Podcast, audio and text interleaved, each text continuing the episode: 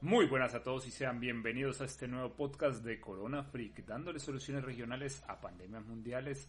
Hoy nuevamente acompañado por mi buen amigo Walter. Walter, ¿cómo estás?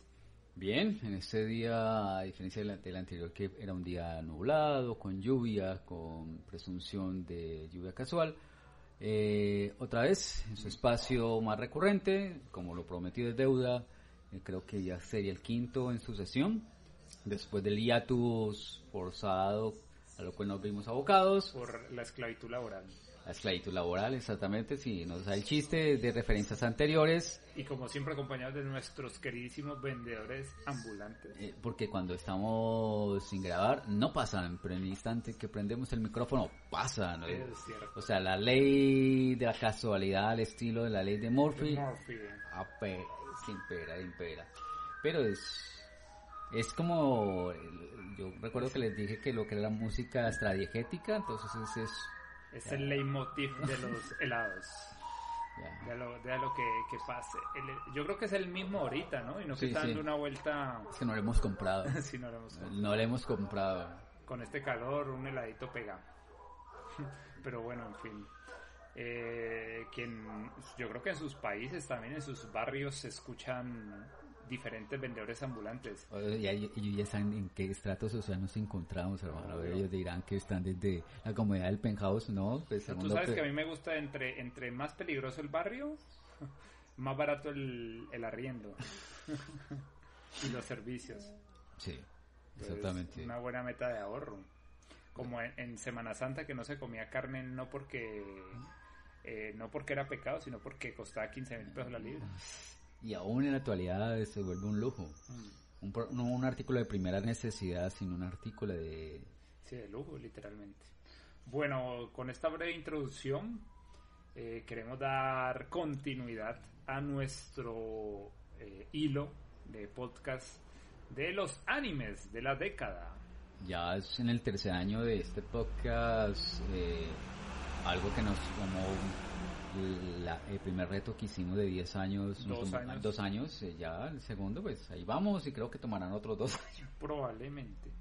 Pero pues ahí, como dirían Songo Sorongo, vamos haciéndole. El 2012 es un año importante para la industria del anime porque... Eh, era, el, vaticinio de que se iba a caer el mundo. Recuerden, el, el calendario maya decía que hasta ahí llegábamos, apague vámonos, el mundo se va a acabar salieron películas apocalípticas y en términos de anime, pues hay muchas series que dejamos fuera de la selección porque recuerden que no las podemos colocar a todas. Y si no, no tendría sentido este filtro que hacemos. Pero eh, es un año que se marca eh, muy buenas historias, continúan historias que ya hemos tocado en el, en el año 2011 y eh, nace lo que sería el primer eh, MRORPG, que, o sea, el primer Isekai, por así decirlo. El Marf, eh, no es que no existiera el Isekai como género antes de, pero esa serie se marcó un precedente y que veía que era una, una historia, un potencial y que de ahí ya comenzó a suscitarse año tras año eh, con temporadas que se vienen incorporando a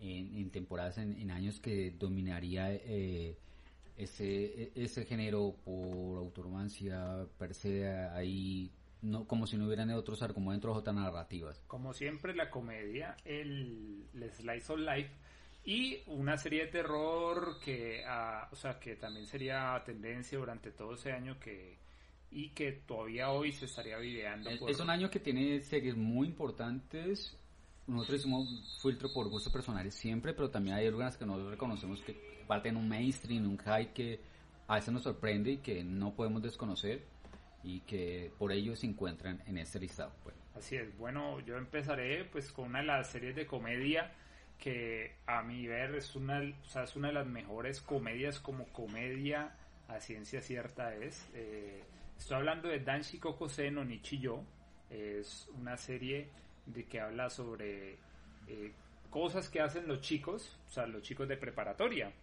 ¿Sí? Es un lifestyle. Es un slice of life, pero es característico por la comedia irreverente que maneja, rompimiento de la cuarta pared y eh, los chistes pues que, que eh, no son como tan regionales en este caso de, cosas de Japón, sino que le pueden pasar o nos pasaron a cualquiera de nosotros durante nuestra estancia. Son más gags eh, que se pueden interiorizar, que son más globales, no tan locales. Eso, eso es lo importante porque a veces hay unos chistes de la comedia japonesa que no es para nada... Difícil, dura. Uy, es como hacer el humor inglés, oh, por Dios. Animado por estudio Sunrise, eh, contó de 12 episodios y pues nos trata la, la vida de estos tres protagonistas, pues aunque hay muchos personajes eh, que son amigos y, hacen pues cosas de chicos. O sea, hay chistes que se contaron en esta serie que aún hoy son tendencia dentro de la cultura popular. Memes. Son memes. Entonces, por eso nos parece muy importante y representativa. La serie, en términos generales, no es que aspire a, cambiar porque no tiene una historia... La animación ha envejecido terriblemente mal, por ejemplo. Eh, no tiene un, hilo conductor, es, más no, te cuenta una historia. Es situacional, eh, parte más del momento, pues, eh, y, cada capítulo está dividido por distintas situaciones, no es que tuviera un argumento, sino a veces más situacional y luego pasa al, otro, pero cumplida como tal. Mm. Es una comedia, hay que apagar el cerebro, sentarse y disfrutar, reír y solamente eso. Eh, recuerdo que estamos en la época de la pandemia y nosotros estamos grabando este podcast por segunda vez, solo pues una incidencia personal que nos ocurrió y resulta que por eco y circunstancias, esto lo hicimos hace tiempo, varios meses, pero mi compañero se le perdió el archivo, entonces nos vimos la necesidad de volverlo meses después volver a grabar. O sea, yo soy parecido al, al, creador de Mushoku Tensei. Pero resulta que vimos que en el segundo filtro nosotros algunas dejamos afuera, a otras que incorporamos y otras que habíamos omitido en este en este nuevo podcast eh, están insertas. Y hay una serie que pasamos en, en el primer conversatorio que se perdió, pues, a veces era necesario, habíamos dejado una serie que se ha convertido en un furor y en un suceso que ha trascendido. No es de mi agrado, no es de mis amores, pero ah, en este segundo visionado... Eh, Entendemos la importancia. Ha, llegado a rincones de, o sea, a través de los años, de que decimos que el anime, o sea, se ha vuelto representativo no solo dentro del nicho pues de la gente que lo ve, sino que se habla de esta serie incluso desde fuera se ha referenciado en la NFL, en la NBA. O sea, es, es, eso nos hace creer que es realmente. hasta en series de sci-fi y, se ha hecho a colación y, se ha referenciado. O sea, es, sorprende. Y es el fenómeno de Jojo Bizarre Adventure. Así es. Una serie que está dentro de lo que sería un shonen de fantasía sobrenatural. Y Porque tiene vampiros. y básicamente que en japonés sería como Yoyo no Kimio Naboken, mm, también conocida como, eh, ya lo dijimos, es una producida por un estudio tal vez no tan conocido eh, eh, para, el, ah, para el consumidor habitual que es David Production.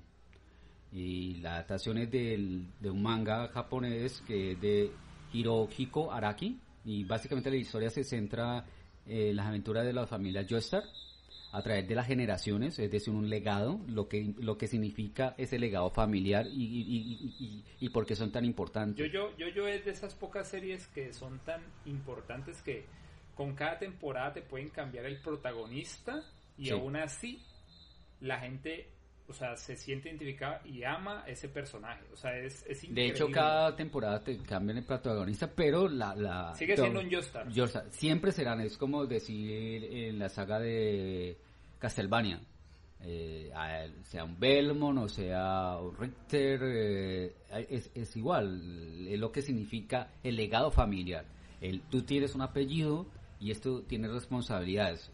Y esta es una de las series que mantiene el, el, intro, ¿no? Que la música siempre es igual para acá. El Lemon eh, eh, eh, y es algo que respeta como la historia y que es interesante que por hecho de ser una nueva temporada, y, pero eh, tiene una saga que intenta conectarse con las otras y, que tenga eh, una continuidad narrativa. Esto es muy extraño y tan solo se había visto en series como Gondan, donde un Gondan tenía correlación con el otro, había pasado tiempo después y aquí te dicen, no, ha pasado un tiempo y qué ocurre después de ello. Y sigue teniendo concordancia en el mismo universo, en el mismo mundo, pero los años subsiguientes te cuentan después de. Es lo importante y, tal vez lo que ha podido explotar la fórmula de Yoyo. La estética de Yoyo es única. Es que eso, eso, esa estética entre shonen y shonen puño de la estrella. O, sea, shonen shonen es a veces me esos coloridos floripondios, eh, colores vívidos y eh, esos trajes pulp, por Dios santo, eh, esos trajes entre gamberro y a su vez fachonistas. los ademanes porque son hombres atléticos, musculosos, pero a veces afeminados. Es decir, con, con gags y con ademanes un poco... Homoeróticos vestidos. Pero ahora sí no le podemos quitar, o sea, yo, yo es muy importante para la cultura, los memes que se han hecho de, de, esta serie, o sea, y con cada temporada la siguen rompiendo. E, es, eh, es una serie que es extraña porque tiene tres direcciones en el anime y cada director es autónomo con algún episodio y por eso uno cuando la ve nota ciertas diferencias a, a veces dentro de la narrativa de la serie porque en alguno es Naoko, eh, Naokazu Suda, en otro Hideya Takaishi o en el otro Yasuhiro Kimura. Entonces cada uno tiene como una autonomía de cómo interpreta la serie y cómo lo que nos están contando. Por eso yo es interesante. O sea, y hemos reconocido que se ha convertido en un baluarte y, en algo que es un fenómeno mainstream y que para bien o para mal ya cala más allá de lo de la concepción otaku o frikimalista. Bueno, vamos con otra serie. Eh, vamos con otro. Este es un. Tiene demografía de shonen, pero pues para mí era algo más como dramático. Estoy hablando de Hyoka, una serie a cargo del estudio eh, Kyoto Animation. ¿sí? Es una de estas series que son bonitas, que son coloridas, que los personajes están muy bien diseñados. Es un yosei. Para mí, para mí no tiene eh, temática shonen para nada, pero pues está dentro de la demografía shonen no, por lo que habla de fantasía. para mí es un chollo, un yosei. No, es un yosei, es un yosei. Primero, el aspecto es que es una obra costumbrista que se había perdido. Es costumbrista en el sentido que el poblado donde todo eh, eh, acontece existe en la realidad. Sí, está dibujado tal cual calcado. El, pueblo donde el colegio es igual, eh, donde ellos transitan, existe los recovecos, las locaciones, los puentes. Entonces es un tributo a la localidad y te hablan justamente de las prefecturas o de los pueblos rurales que se desconocen porque creemos que tan solo Japón es Tokio o, los círculos urbanos cosmopolitas y te dicen que existe otras dinámicas en los pueblos, o sea, la, la, y te hablas de un, de un club de literatura y te habla justamente de una tradición literaria propia de, de, Japón. que es esa literatura costumbrista mm, que se ha perdido, que la modernidad ha perdido, y, y, habla de eso. Sí, es la, es la visión del, de la persona que lee, o sea, cómo se transporta hacia el mundo de lo literario, ¿sí? Cómo, cómo uno se sumerge en ese mundo, cómo un libro eh, puede llevarte a diferentes espacios sin moverte de ahí. Y, recordemos que el Club de Literatura habla de, de, un legado que hay en el club y que las nuevas generaciones continúen con ese legado, pero que también no se abstraiga él. Eh, es difícil en, el sentido, pero es lenta, pero eh, eh, estéticamente para mí ha envejecido bien. Es de las animaciones. es, que, Kyoto Animation es sinónimo de calidad audiovisual. Pero, pero pues, o sea, yo cuando en su momento me la vi, pues yo no, o sea, no enganché mucho con la serie por, por eso, por, por el ritmo que tiene. Es un ritmo lento, sosegado. A veces no ahonda en el componente amoroso como algunos esperan, porque no hay un reconocimiento, no de amor, eh, más allá de que hay haya una atracción eh, física inherente por parte de alguno de ellos dos, eh, sino también respeto tácito hacia la tradición, hacia el folclore, a, aquello que la inmediatez de las 24 horas de correr hemos perdido, de disfrutar los sutiles momentos, y, es una obra que te habla justamente de la vida, eh, eh, tanta vertiginosidad, tanta modernidad líquida, hemos perdido la capacidad de disfrutar el día a día. Así es. Bueno, Walter, ¿qué otra serie? Yo le puedo hablar de un, de un Spokon, mm, un Spokon que yo amo y que eh, ante todo me ha sorprendido, que que sorprendió en su momento, porque eh, al, al decirles a ustedes de, eh, de una serie como es Initial D, eh, Initial D no es para todo público, porque uno podría decir de qué trata Initial D. Entonces, de carros.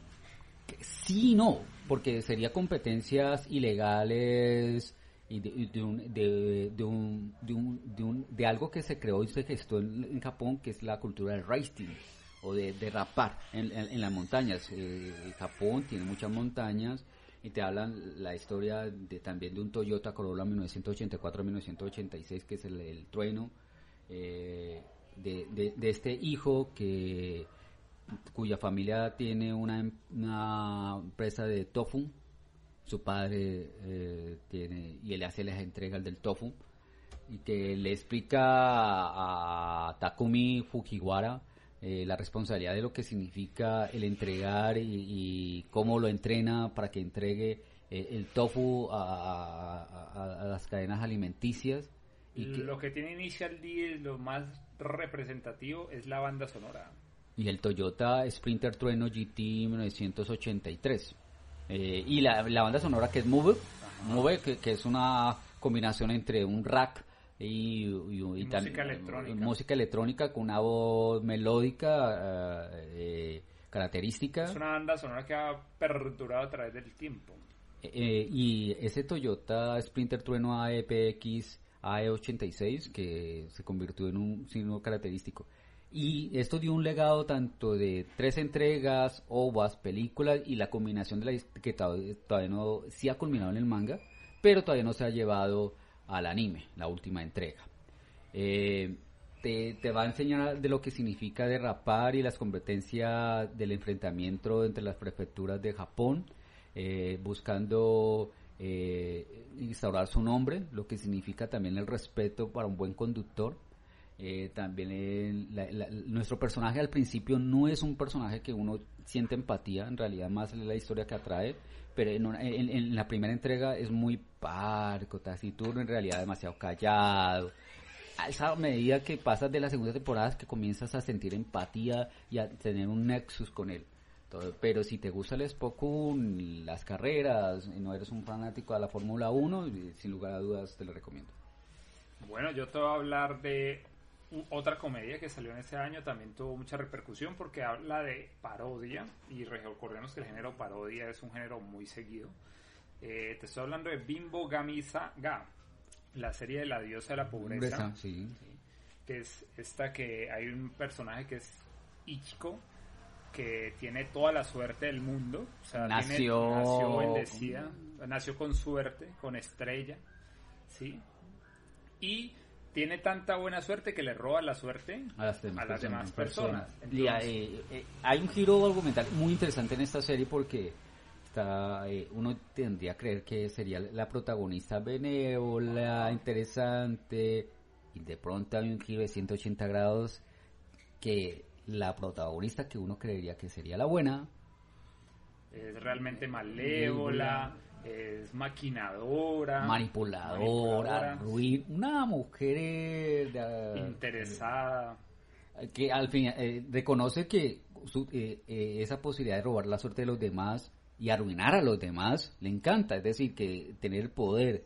Y entonces está la entonces envían del, del concilio de los dioses envían a la diosa de la pobreza que se llama Momiji para que les traiga la suerte extra que tiene para poder repartirla. Porque el equilibrio de la vida como tal, ella lo ha, hay, no hay un equilibrio y de sí. la vida tiene que haber un equilibrio. Lo rompió. Pero pues entonces va a haber siempre la, la, la guerra entre estas dos personajes, una intentando robar la suerte a la otra, como el, el, típica comedia es que es del gato que persigue al ratón. Sí. Eh, haciendo sufrir a la pobre diosa la pobreza. Eh, por sí, por, al principio uno siente empatía por la protagonista y uno dice, pero ¿por qué? Si ella es buena, es popular, ayuda a los otros y no. Luego a medida que vas entrelazando la serie te dicen, no, ya no es tan buena. Eh, de eso tan bueno no dan tanto duda. Como es, una, es una serie pues que rinde tributo a, a, a Death Note, a Fuliculi. Hace referencias, a, hace muchas referencias, eh, tiene mucho lo que se llamarían X o huevos de Pascua. Sí, y, eh, eh, eh, eso, ¿qué, qué significa? Y son referencias simbólicas, visuales, que están insertas dentro de una narrativa que al verlas tú de un modo u otro puedes reconocerla. Entonces eso se llamaría como huevos de Pascua o los benditos X. Bueno, es una serie que es súper graciosa. Es, es corta, Es o- corta. tiene un personaje que uno visual, eh, ha envejecido eh, bien. en acertadamente ha envejecido bien. ¿Eso es de producción qué? Eh, no, pues es a cargo de, de TV Tokio. Salió. eh, fue fue una, una animación hecha por ese por esa empresa y está a cargo del estudio Madhouse. House, con razón ha envejecido bien. Desde así House o Bond de esa época son estudios que hici- hicieron obras para perdurar en el tiempo.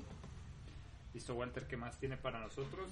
de un- creado por un señor que se llama Keitaro Takashi y, y una obra que fue ante todo publicada en sus primeros inicios por Monty Yunda Ken X no le diría nada pero si les digo que el director es el señor Keitaro Monotawa y el estudio es White Fox que nos habla de una serie que me gustó es un seinen y es Jormungan y justamente lo interesante es que la primera y la segunda parte se hizo en el mismo año, a diferencia de otras obras donde tendrías que esperar eh, años subsiguientes, uno o dos o varios años para culminar. Este, lo interesante de By Fox es que dio tanto la primera y la segunda parte el mismo año. Y Jormugan eh, eh, nos habla acerca, es la leyenda de la destrucción de la humanidad. Y nos habla cual la película de Nicolas Cage de El, El Señor de la Guerra. de, uno justamente nos habla de una comerciante de, de armas, una joven, eh, que ah, rescata a un, a un niño. Ah, Nos hablan también del conflicto no- normal y social, de lo que significan los niños de la guerra. Pero un niño que tiene un talento para el manejo de armas que va más allá de lo normal, que es un genio con un arma en la mano, pero odia las armas. Pero mismo reconoce que las armas son necesarias en un punto, pero a su vez son una maldición para el mundo. Y Jormugan habla acerca justamente de esa tradición de la- del mito de Jormugan, que es de destrucción del mundo. De, La de- serpiente la que se ser- come- que se come a la, eh, la misma serpiente que se come a sí misma en un ciclo del ni- nudo gordiano que va a conllevar a la destrucción cíclica del mundo. Y es lo interesante es que Jormugan te habla de cómo enfrentar a, la imposibilidad de la sociedad. Si quisiéramos una, una paz, mm, eh, ¿qué es necesario? ¿Qué acciones tomar? ¿Hasta qué punto estás dispuesto a sacrificar en aras de encontrar una paz global? Y, y nuestra protagonista dice, yo quiero que haya paz en el mundo, ¿qué debo sacrificar en aras de encontrar esa paz? Y dice, es que después de la Segunda Guerra Mundial del, 40, y- del 39 al 45, la incorporación de ya de lo que son guerras espaciales o, o la incorporación del avión, las dinámicas de la guerra cambiaron. Y el avión cambió la dinámica de lo que conocemos las guerras contemporáneas. Entonces habrá que quitar el espectro de la guerra aérea. Si quitamos el espectro de la guerra aérea, hay más posibilidades de que no existan conflictos armados. Bueno, eso es un, un, trans- eh, un transunto. Ese transunto eh, es como existen intereses creados y como la guerra es un negocio tanto para propios y extraños y hay gente que se lucra y son los estados, los grandes estados de primer orden y ahí hay la, la diferencia de, de Truman que decía que existen países de primer orden y existen países de tercer orden y que justamente eh, eh, impulsan estos conflictos bélicos porque la guerra es un conflicto eh, eh, muy todos. Eh, ya hay muchos intereses, no solamente de la venta de armas, sino también de la gestión de comida, la, la obtención de recursos, o cuando Estados Unidos dijo que en Irak había armas de destrucción masiva que no existía, tan solo era para adueñarse de sus potros petroleros y poderlos administrar durante varias décadas y no tener que justificar ante la ONU u otros consorcios. En fin. Pero cuando lo hace Rusia está mal hecho. Obvio, porque es que va a incorporar ese gasoducto, lo cual va a dirimir los intereses de las multinacionales americanas en piso o suelo europeo, porque Putin es el nuevo eje del mar. Bueno, no viene al caso. Entonces, como Seinen me gustó, tiene un inicio y un final, son dos temporadas de dos episodios y. Bueno, yo también voy a hablar, no entiendes, ¿no? Cambiando completamente de, de género, voy a hablar de un Spokun. Sí, es, Pues raro que tú estés hablando de un Spokon. sí, pero es de los pocos que me gustaron este, porque, o sea, es el típico Spokun con, coges un deporte y le colocas poderes, eso. y estoy hablando de la generación de los milagros, Kuroko no Basquetto. Por eso que nosotros hemos explicado muchas veces a, a autorreferencia a nuestros eh, podcasts anteriores de que existen dos tipos de Spokones, el que es de entre fantasioso y el de que con- circunscribe a la realidad. Kuroko tiene aspectos buenos, pero a mí eso ya cuando tiene poderes y eso es de la zona. Es que has entrado a la zona. La ¿Sientes la zona? La cabeza. Ah, o sea, sí, él ha despertado de la zona. ¡Oh, increíble! La verdad, Ah, la verdad, a mí Kuroko lo que más me gusta son los personajes, tanto la generación de los milagros como el resto que los acompañan en los diferentes equipos. Eh, es, es un anime pues de baloncesto, eh, donde hay un personaje que tiene tan, tan poca presencia que puede hacerse invisible, por así decirlo. O sea, está- Es el armador. eh, es- es- es- en términos de concordantes, no tiene la estatura idónea que lo que sería para un deporte como el básquet, que sería de, de altura, pero el talento para es el, el- un gran para pasar. para tocar Eh, la eh, pelota. de hecho, no, ni siquiera recordado dentro de, la, de esa generación laureada como eh, siempre se le construyó un personaje secundario. Ajá, pero era muy importante. De hecho, era, era la piedra angular mm, que Mi- permitió articular los distintos egos porque cada uno era un genio en sí. En- sí, cada, cierta- uno, cada uno tenía su, su propia como había el que el que era el all-rounder, o sea, el que hacía de todo, el que encestaba, el que tiraba de tres. tres, el otro que podía ir a recuperar cualquier rebote. eh, entonces, cada uno cumplió una función específica, pero eran tan buenos en, en sí mismos, pero eran tan egocéntricos que sus personalidades dispares creaban una confrontación. Y cuando entraron a la preparatoria decidieron irse cada uno a un equipo diferente para ver quién era el mejor. Exactamente, dirimir esa frente de yo soy el mejor, entonces separémonos y quien gane el campeonato nacional demostrará que en realidad es superior al resto de los. Mi personaje favorito siempre fue Kise, que era el, el- el que, o sea, el que puede imitar al resto de los jugadores. El que es el, bien parecido modelo que... Cristiano Ronaldo. Eh, eh, sí, básicamente tenía un gran talento, porque Sí. no hay nada que no pudiera aprender. Sí, para mí Kise si no hubiese estado lesionado hubiese sido más Convenientemente importante. lesionado, porque Sí, sí. físicamente tenía, es alguien que preparaba y que... No, o sea, él, podía imitar al resto de los de los de la generación de los milagros. O sea, o, una técnica que veía, la aprendía, o sea, es, una capacidad de aprendizaje que es abismal. sí, no, el- mi personaje favorito. A mí, a mí me gustaba también el del, de, el del- del de la zona, el de... Que te rompía el tobillo. El de rompía el tobillo, ese quiebre de cintura y, y esos movimientos que de una u otra forma vienen sub- eh, más allá de las leyes físicas, la primera, la segunda y la tercera de Newton. eh, Sí, no, esa fue una serie muy, pues, que se habló mucho en, en, en su época, cuenta con dos temporadas, una película, eh, súper recomendado si te gusta. tiene el- ova, Tiene ova, si te gusta el shonen así, es Pocum. es, digo, el, el- o sea, el shonen es Pokun que es, o sea, así como violento, que son partidos, que son tensión, que es vitoreo. Puntos a favor, eh, ha envejecido bien. Eh, los partidos no son... sonora es brutal. Eh, la- los partidos no son largos, No son sea, eh, largos. tienen la duración necesaria porque a veces con series como Haikyuu, sí hay series, eh, hay Haikyuu le dedica toda una temporada a un partido. Exactamente, en esta no, eh, en un episodio una- perfectamente puedes sintetizar. Por Dios, es algo que algunas deberían emular. Y además que los personajes son muy entrañables, cualquiera de ellos. Listo, Walter, ¿qué más? Una, una, eh, va una serie que fue furor en su momento, eh, que marcó un antes y un después, eh, porque combinaba tanto la acción como la ciencia ficción, y que su, so- su solo nombre era extraño, que era Betum, eh, que es una, eh, una, un- es una sí, exactamente, de lo que significaría Explosión. eh, que el sonido característico cuando una bomba explota, qué sonido eh, suscita. Eh, ilustrada por Yunai Inoue y fue y serializada, se convirtió en una adaptación que en su momento fue un furor.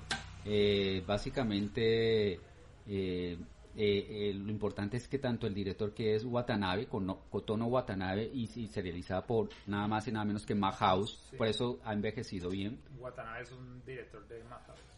Entonces nos, cuen- no- nos cuentan la historia de Ryota Sakamoto, un joven desempleado de 22 años que vive aún con su madre y su padrastro en el mundo real, pero no puede hacer, no hay nada especial de él, pero en línea es reconocido como uno de los mejores jugadores de- de- del mundo de un juego que de combate que se llama Betum. Y es justamente un juego estilo que... Se trata de volar zapatos. Eh, no, eh, sería, eh, sería de, de un shooter, o en este caso sería con bombas, y él se convierte en uno de los mejores. Un, un día de pronto se encuentra el juego, un día despierta en, en lo que parece una cierta isla tropical, aunque él no recuerda nada de cómo llegó allí.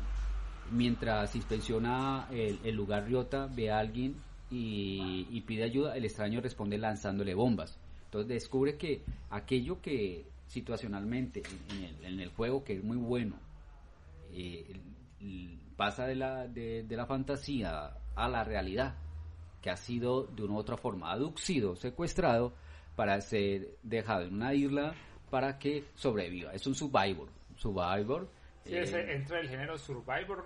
Es una serie con alto contenido de Echi. eh, Sí, fue y- muy censurada en su momento. Eh, a su vez también hubo muchos cosplays con la bendita Falda- falda, militar colegial de ella, como Ki escocés y a su vez, eh, y, y la postura. Sí, es una es una serie Echi con alto contenido. Me acuerdo que fue una de esas primeras series que fue censurada con la sangre negra en lugar de roja. Ex- Exactamente. Lastimosamente, ya sus siguientes 20 años, como 3 años después, saldría la edición en Blu-ray que permitiría la sangre roja, pero muy un solo colectivo que era Fansu International la, la subtituló, pero los, los, los archivos luego eran en Mega, luego se perdieron. Eh, lastimosamente no hay- eh, quien queda con un cliffhanger, uno esperando eh, la segunda temporada que hasta el sol de hoy no ha culminado y que hasta el sol no sabemos que no va a culminar. Entonces, si quieres ver el final, te tocaría ver ya el manga. Eh, pero es de esas series que, de una u otra forma, si te gusta, quieres ver sangre, Echi, Converter, Survivor, Survivor, Es, es un género que le gusta mucho a la gente. Bueno, yo te voy a hablar de otra serie que aún hoy es recordada y, y es dada en, en los bajos fondos de, de- a series de gore y de terror. Y estoy hablando de Another, una serie animada por estudios PA Works, eh, que normalmente hace cosas tiernas y con esta serie se marca un reverso de Another fue fue un fenómeno. Yo recuerdo que no me había visto un Another y luego se convirtió en un sucesor, un suceso que todo el mundo te lo recomendaba, un mainstream de tienes que verte Another. No, ¿te has visto Another? Pero es que Another. Es que esa mezcla entre lo paranormal, los, el suspense, El gore. el gore. Es una, una serie, pues, es, es eso, es puro suspenso, te tiene en hilo toda la temporada sabiendo quién es el, o sea, quién es el, el asesino, por así decirlo, para no spoilear a la gente. Y, pero es una serie tramposa. Porque, o Porque sea, es tramposo. Porque te tira, o sea, es como, como Agatha Christie, te tira datos por aquí de quién podría ser y luego saca con otro que nada tenía que ver de la, o sea, Eh, en realidad es una serie que la- las primeras pistas supuestamente no son pistas, sino para confundirte. exactamente. Entonces, Te manipula de tal Te forma manipula para, para hacerlo. Tiene un alto contenido de gore, violencia, hay unas muertes espectaculares. Es la serie que puso a temer el usar paraguas. Un, Es un- un- un paraguas, pues, un elemento contundente de de muerte, muerte. violenta. No hay que causar daño ni defensa, sino puedes matar con un paraguas. Antes Además de John que- Wick, Another enseñó que un paraguas era mortal. Además que este, esta fue una de las series que tuvo una de las chicas del año con parche en el ojo, ¿no? Porque Eh, había hubo, Hubo dos, hubo dos, hubo dos, que ya hablaremos de la, de la otra en su momento. Entonces, no sé, es una serie, a mí me gusta mucho esta serie. Eh, yo la recomiendo siempre si te gusta el gore, porque muy poquitas series son de gore, gore, gore como, como esta y de suspenso. Eh, la banda sonora es espectacular, te mantiene como en esa tensión. Eh, los openings lo hace Ali Project, que recordemos que siempre está como inmersa en este tipo de series oscuras, dramáticas. Eh, no sé, es una serie muy recomendada de, de horror. Siguiendo con ese orden de ideas y ya que dijo de parche en el ojo, entonces no podríamos dejar un fenómeno en su momento un, un término que no, porque ya todo el mundo dice, ya, es habitual, no, hasta esta serie la puso en la palestra pública y, y que ya es un referente, ya es habitual y, se, y se conoce como tal esa palabra y es Chunibyo Demo Koiga Shintai. Chunibyo que se denomina como el síndrome del octavo grado. O, aún las personas con Chunibyo quieren experimentar el amor, que sería como la, traducción literal de, ella. O algunas que la abrevieron como Chudokoi, ¿ya? Eh, y a, de aquí hace referencia la, ese fenómeno de estilo Peter Pan, y es que de la niñez y la adolescencia uno tiende a, que, a ser muy imaginativo y creativo y a crearse mundos, mundos, eh, mundos, imaginarios. Y es cuan, qué pasa cuando tú no puedes dejar esa etapa de crear mundos imaginarios y que se convierten en algo constante para ti algo que afecta también tu convivencia con los otros y que no puedes deligar qué es fantasía y qué es realidad. Y es un fenómeno como tal y que existe y que la psicología se acepta. Y que también en Japón se le llama el fenómeno chunibyo. Sí. so, ya le dicen no es que ese es otro que sufre de chunibyo Sí, es estos chicos que, que se la pasan creyendo que son personajes de fantasía, que tienen poderes sobre eh, el resto de la sociedad, eh, y que son elegidos, que son especiales. Eh, soy, soy el caballero de, de, la noche oscura, que manto el manto del fénix, que intento vencer al rey demonio. Bueno, el estudio es Kyoto Animation, es una serie que ha envejecido bien y te habla justamente de nuestro protagonista que ya siente vergüenza de, de, ese pasado. Sí, pasó. Su, tuvo Chunibyo, ya llegó a la preparatoria. Se cambió, de hecho se cambió para porque sus compañeros eh, lo, lo, estigmatizaron. Lo conocían como el dragón oscuro. El dragón oscuro, entonces él cambia de prefectura porque no quiere que nadie lo obligue con ese pasado. Y resulta que en este en esta nueva escuela donde quiere dejar acá, atrás ese pasado va a conocer a Rika que es la portadora del el, el ojo demoníaco más poderoso. Por eh, eso decíamos que la otra chica con parche porque coloca el parche para sellar el poder del ojo. Y... Si no sé, ella puede llevar la destrucción del mundo y el espacio, tiempo y toda la destrucción. Y, y se llama eh, que así a, aún las personas con Chunibyo pueden enamorarse porque a través de dos temporadas, ovas y película, nos va a contar la historia de romance de estos dos personajes. Y que nos vamos a descubrir que el causante que ella sufre de ese fenómeno de es él. es él. Porque fue una forma interesante de decir eh, del bullying, de cómo el, enfrentar lo, y que el bullying, no hay, no hay, no hay seres más crueles a veces que la misma infancia o los niños porque son, podemos ser Sin muy... filtro. Uf, eh, y que puede conllevar a casos de suicidio, ella le permitió esa como una fórmula de escape de afrontar ese bullying, eh, el shuni, eh, esto le permitió eh, poder soportar la, la, realidad o adaptarse a una realidad más amena. Siete años para esperar un beso de estos dos. Siete años. Imagínate como para los que lo consuman, entonces cuánto sería. Ah. ¿Verdad? Siete años, Siete no jodas. años. Siete años para un pinche, ni siquiera fue un buen beso, fue un pico. Eso, Sí, uno, eso sí. uno, uno, uno quería algo con lengua y no pasó. Entonces, Chunibyo, sin lugar a dudas, Tiene muy buenos personajes, todos los que acompañan, La- tanto la- los que sufren de Chunibyo como los que no. el, el que se ha curado, pero luego vuelve de una otra forma para. se enamora de ella eh, y cómo se retroalimentan. Otra- y, otros que sufrieron y que te- de otra forma y que también quieren de olvidar ese pasado, pero que eh, lo mismo que hemos dicho en pocas anteriores, y lo que todo el mundo le repite es no dejar morir el niño interior. Sí, Crecer claro. no significa dejar aquello que te gusta, crecer no significa que tú tengas que olvidar aquello que de una u otra forma te hacía feliz cuando eras niño. Crecer significa sí tener responsabilidades, pero tener responsabilidad tampoco significa que eh, aquello que te disfrutas y Dejarlo morir. dejarlo morir. O sea, yo todavía veo anime y sigo viendo anime. Yo recuerdo que cuando era joven éramos un colectivo de 40 personas, de esas 40, dos ya son todos casados, todos de- reniegan, los veo frustrados, eh, apesadumbrados, no, ya tengo nietos, sorprende a uno que tiene nietos. ¿Cómo? sí, y, y me dicen, no, yo no tengo tiempo para nada, y yo, wow, en fin. Entonces, Chunibyo es de esas series que marcó un presente, un antes y después, se convirtió en un fenómeno y ya. Muy bien. Yo hablaré de otro fenómeno. Yo creo que este es una de las que más ha perdurado a través del tiempo. Marcó el inicio del, del estilo Isekai, aunque no es un Isekai, pero Eh, el cómo se hace esta serie se va a repetir a través de las décadas y va a ser muy eh, preponderante en, en el cómo contar la historia. Eh, era necesaria, pero también marcó un precedente de para bien y para mal. Sí. estoy hablando de Sword Art Online o SAO, como se le conoce. Es esta serie que, o sea, la conoce hasta mi abuela.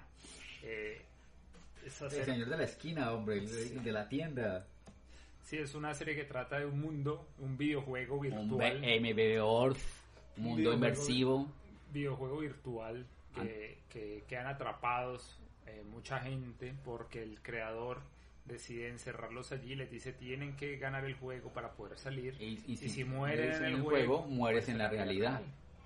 Entonces para mí Sao o sea es interesante el concepto fue muy buena en su momento. Crearía Me- un personaje que tuvo sus altos y sus bajos. Pues sí, la Tiene- primera temporada es, eh, es interesante, el episodio 17, luego la de la saga de las hadas, que es una mierda para mí, esa serie del olvido, la de la saga de luego las- la de las pistolas. Esto es la segunda temporada de la Bala de la Muerte, pero sí me gustó la última historia de la segunda temporada que contaba lo de eh, cómo el mundo inmersivo sirve para las enfermedades terminales o para aquellas personas que tienen alguna Ajá. falencia eh, o de Física. física, sea ceguera o de movilidad, eh, les permite explorar otros mundos. Sao en la primera nos daría un, un precedente, un personaje que se va a convertir eh, en algo que se va a explotar, que sería Kirito. Kirito, que hasta, o sea, hasta el mo- momento denominamos Kirito a algún personaje que es over the power, es decir, que Está roto. está roto, está pasado.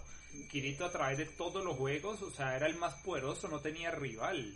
Eh, llegaba lo que él podía hacer, nadie más lo podía más molar. lo podía hacer. El único con habilidad de empuñar dos espadas. El, Dos o sea, no. espadas que, eh, que no podía existir, que no es inviable, que tan solo el código fuente del juego solamente permite una, él puede empuñar dos. Sí. Entonces, la, la movilidad. hasta incluso el, el avatar, o sea, lo que es Kirito, el, diseño se va a replicar, se va a repetir sea, eternamente. Yo recuerdo los quiritos que vimos en convenciones, Sí, ¿no? por haber presentaciones tanto en... En Emil. que Eso fue como después del fenómeno de los L's y Death Note, los quiritos hasta la, hasta la saciedad. Eh, gabardinas al estilo ah, después de Matrix, entonces ya tener gabardina negra cuando esa espada era su goy. Si no, Sao, o sea, ha sido una tendencia. A1 Pictures le sigue sacando dinero a Sao a través de, de todos estos años. Eh, es una, es una de esas series que va a estar ahí, yo creo que otros 10 años más. Y, y, y creó un personaje que se ha explotado, una saga que sigue explotándose bajo lo que ha significado Kirito para el anime. Así Para bien o para mal, eh, esperamos otra entrega cinematográfica, eh, va a haber otra temporada y otras eh, series que se han uni- unificado a este universo.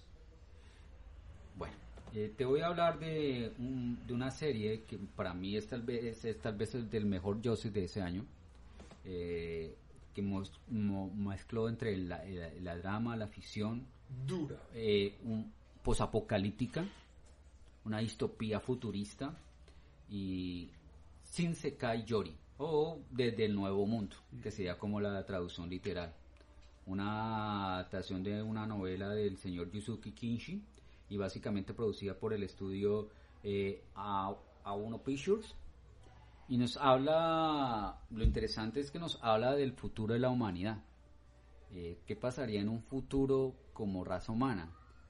¿Qué hay más allá del Homo sapiens? ¿Qué hay después de si ocurriera una hecatombe, una tercera guerra mundial que sería como la, eh, la extinción de nuestra realidad y de nuestra sociedad como la conocemos? ¿Qué ocurriría después? Los X-Men. literal de una u otra forma. Entonces te, te muestran en una primera instancia un grupo de jóvenes, de Es que, es que la serie se divide como en, en dos partes. dos momentos, dos momentos. Eh, Hay un momento en el primero que te hablan de un grupo de amigos que son niños, niños haciendo cosas de niños, nada, nada casual, es decir, una amistad digna que no, no, no está por intereses ni no ha cegado por la sociedad o no, simplemente son jóvenes haciendo jóvenes. Pero llega un punto que, da el giro. Que da el giro de esos jóvenes están en una sociedad que te muestran que no es la que tú creías porque hasta ese momento dirías, no, está en la actualidad o simplemente es una isla alejada. No, señoras y señores, eh, en un futuro distópico, distópico totalmente posapocalíptico, hay algo que ocurre y que ya aquello que pensamos que era humano no es humano, o que nos define como humanos, justamente esta serie habla de ello. En un futuro moderno, la humanidad que es humana porque somos, por qué es humana, o qué es lo que dirime a la humanidad. Como diría Sócrates, si pudiéramos, el hombre que es ser hombre, por el acto de ser hombre, y, y te confronta con tu naturaleza, es existencial, filosófica. Y lo que veíamos al principio, una serie tierna, así chévere, o sea, se vuelve una bacanal de entrañas, de muerte, vísceras, ya de, de, de, esos niños inocentes a perder esa inocencia. Es dura, es una serie dura de ver, pero también fue, o sea, creo que fue una de las mejores series de ese año. Sí, es una serie no para todo público porque es un muy buen Josei, tal vez. Eh, no, no, no, tal vez es un buen yo Eh, no, es la, no muchos la reconocen, puede ser lenta en, una primera instancia, ha envejecido bien para mí eh, acertadamente. No tiene la gran musicalización, tiene, pero tiene dos momentos en los cuales tú vas a descubrir la historia que ocurre. Entonces, más no queremos spoilearle. Así es. Y bueno, yo creo que hemos abarcado eh, varias series que nos quedaría faltando los romances que hubo en esa en esa sí, eh, la, la Kamisama Hajime Mamashita Kamisama Hajime Mashita que eh, está actualmente en la plataforma de, de, Amazon Prime Tonari no Kaibutsukun también está son romances que, que, marcaron tendencia en ese momento por, por hacer cosas diferentes a lo que tal. Por ejemplo, Tonari no Kaibutsukun, el chico es violento. Eh, anda con una gallina. No sé, en ese momento estaban de moda las gallinas. Un momentico, eh, hay una que me encanta que es Taritari. Ah, Taritari también salió en esa, en esa que habla de música, es un grupo de amigos. Eh, te, habla de las promesas de, de por qué nos enamoramos y, las promesas que hacemos al objeto anhelado de amor. Taritari también te habla de como también de la obsesión que tenemos por alguien y, eh, eh, hasta qué punto puede ser amor y reconocernos y hasta qué punto puede ser tóxico esa relación y cómo también eh, somos víctimas del amor de otros demonios y en, en, aras de, buscar ese amor podemos herir a personas que son inocentes y que no tienen por qué ser, ser responsables de nuestras acciones pero te hablas justamente de el amor es una construcción permanente, pero también el, amor es doloroso. El, primer amor eh, deja difícil, duro. y lo cuenta a través de la música. El, eh, la analogía también de la gallina. Es una música muy, en fin. De la, esa, mm, Taritari es de esas historias, es de esos yo sé que marca. No es para todo mundo, porque en ocasiones puede ser densa la narrativa, pero no tiene, un, no tiene el final que a muchos les acorden, pero es el, final necesario y justo que me gusta a mí. Porque hay un momento que ocurre con uno de las protagonistas que tú no podrías, eh, hacia donde conlleva la historia, tú no podías creer lo que le ocurre a ella y le acontece. Está, estaban de moda la gallina en, ese momento, no sé qué tienen los japoneses con la gallina. Pero en fin, eh, a grandes rasgos hemos eh, abarcado este, este año, un año como les dijimos muy importante para la industria. Eh, y creo que no siendo más podemos despedirnos aquí, ¿verdad, Walter? Sí. Eh, recuerden que es un, es un, filtro, pasa por nuestro criterio personal, pero en lo cual analizamos distintas vertientes, eh, la importancia para la cultura frikimalista, y no obstante, como cualquier top, pues hay series que quedan, pero creemos que son las más importantes. O sea, las otras ya sí son entretenidas, divertimiento, pero esas son las, sin lugar a dudas, representativas. No siendo más, cuídense mucho. Adiós pues.